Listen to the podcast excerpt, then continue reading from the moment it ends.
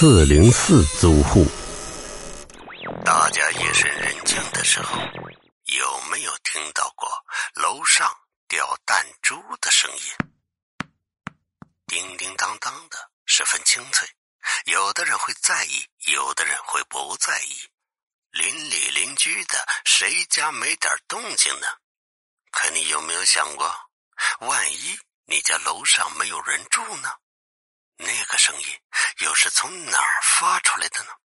今天咱们讲的就是这么一个故事。小丽一个人住，一到晚上就爱听这个恐怖故事。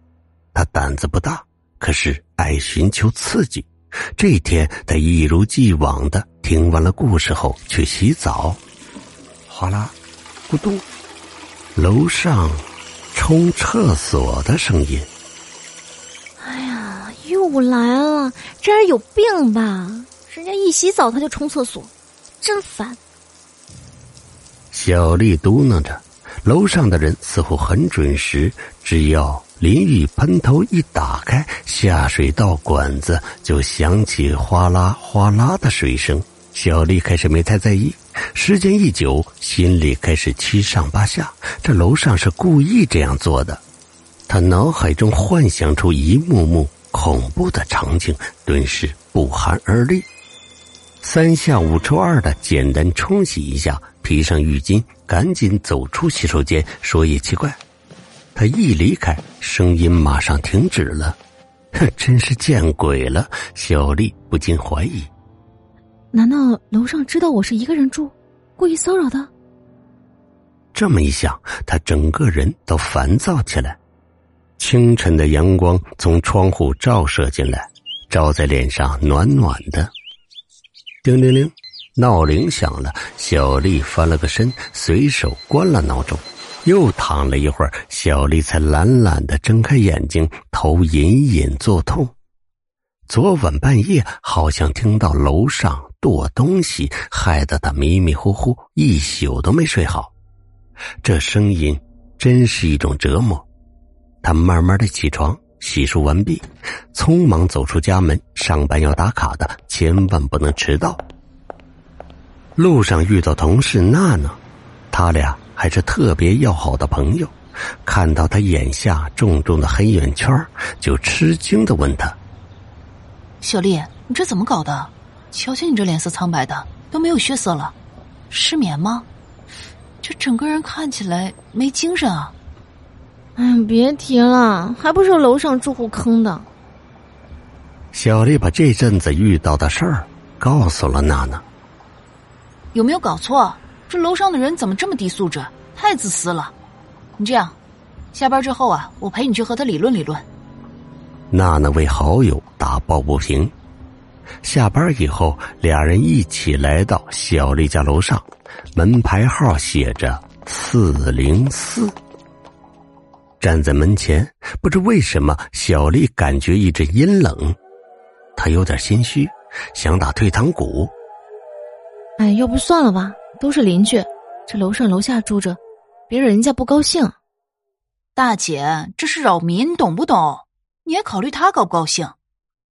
娜娜坚持不肯走，伸手敲门，没人应，又敲了几下，还是没人应。屋里有人吗？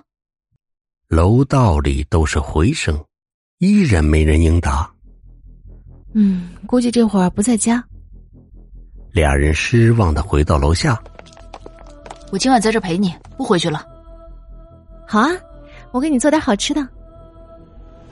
到了晚上的时候，哗啦，咕咚，通往下水道的水管又响了起来。小丽急忙穿好衣服跑出来，娜娜也听到了，并没有什么异常，只是普通的下水声。忙安慰小丽别吓唬自己，因为有人作伴，小丽心情渐渐平复，稳稳的睡去。时钟的指针慢慢指向十二点，当当当，声音在空气中飘荡着。娜娜睡得不沉，一下子醒了，听着声音似乎从楼上传来，她叫醒身边的小丽。这时，声音渐渐的越来越清晰，是楼上传来的无意。我们上去看看，这三更半夜的作什么妖？娜娜拉着小丽走出房间，楼梯的感应灯似乎很久没有晃过，只有一点点微弱的光。他们走到四零四的门前，砰砰砰。娜娜抬手敲门，声音戛然而止，整个楼道静悄悄的，诡异的气氛弥漫开来。小丽忙拉着娜娜回到房间。这家人怎么回事？骚扰别人还不开门？明天打电话问问你的房东。说完，俩人又睡去，一夜无话。第二天中午午休，他俩开始给房东打电话。喂，你好，阿姨，我是三零四的住户。啊，你好，有什么事儿吗？啊，是这样的，我想问一下，楼上四零四住的什么人？他们晚上动静太大了，影响到我休息了。可是等房东那边说完，小丽就脸色煞白的挂了电话。什么情况？娜娜迫切的问道。他他他说，四零四住着小两口经常吵架，楼楼上楼下的为这件事儿找过房东很多次了，说闹得最凶的一次是他们在屋里放音乐，声音震耳欲聋。楼上楼下的都打电话叫房东过去处理，房东赶过来，是男人开的门，说他女朋友在练习跳舞，吵得大家很抱歉。这第二天，男人就跟房东说，他带着女朋友先回老家，暂时一段时间不会回来了，然后交了半年房租就走了。意思就是现在四零四没人住，那楼上的声音哪来的？那难道是？小丽打了个寒颤。嗯，娜娜，我我我想搬走。真是邪门了，搬吧。晚上，小丽没敢回去，她住在了娜娜家。第二天，俩人请假回来搬家。哎，为什么要搬走啊？这离你单位挺近，多方便呢。房东站在门口盯着收拾东西的小丽，房子重新出租，弄不好还得控制俩月。阿姨，我也不知道怎么说，呃，就就是，啊。小丽尴尬的笑着。是这么回事儿这楼上啊，四零四他。娜娜直接将事情的原委告知房东。啊，这不可能。楼上啊，根本没人住，不信我带你们去看。房东根本不相信。房东掏出他的备用钥匙，打开了四零四房门，扑面而来一股腐臭味，好像什么东西坏掉了。房东一把拉开窗帘，打开窗户，让阳光照进来。地上、桌子上、电视机屏幕都是灰尘。厨房里的物品也都脏兮兮的，已经发霉。看到这样脏乱的场景，房东抱怨道：“哎呦，年纪轻轻的怎么这么懒啊？屋里都快臭死了，真是的。”三个人在房间里转了一圈，发现就是很久没人住的房子。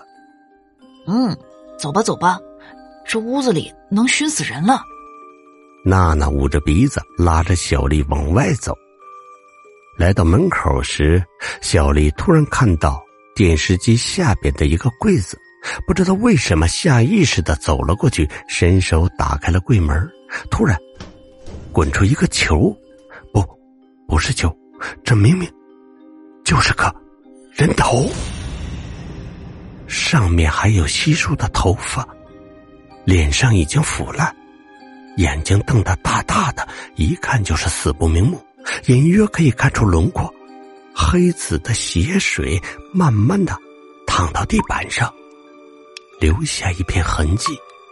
耳朵里，耳朵里还有尸虫爬出来，一阵阵恶臭袭来。三个人尖叫着跑出门，弯腰吐了半天。哎，这，这不就是那个女的吗？啊，他们，他们不是回老家了吗？房东哭丧着脸，赶紧报警。很快的，警察赶来封锁现场，法医戴上手套开始检查。只有头，死者被分尸了，身体在哪儿？法医在屋子里来回转悠，突然看到厨房里的黑色污渍，他拿起来一看，这不是污渍，是人肉。这里，你们快来！一个小警察喊道。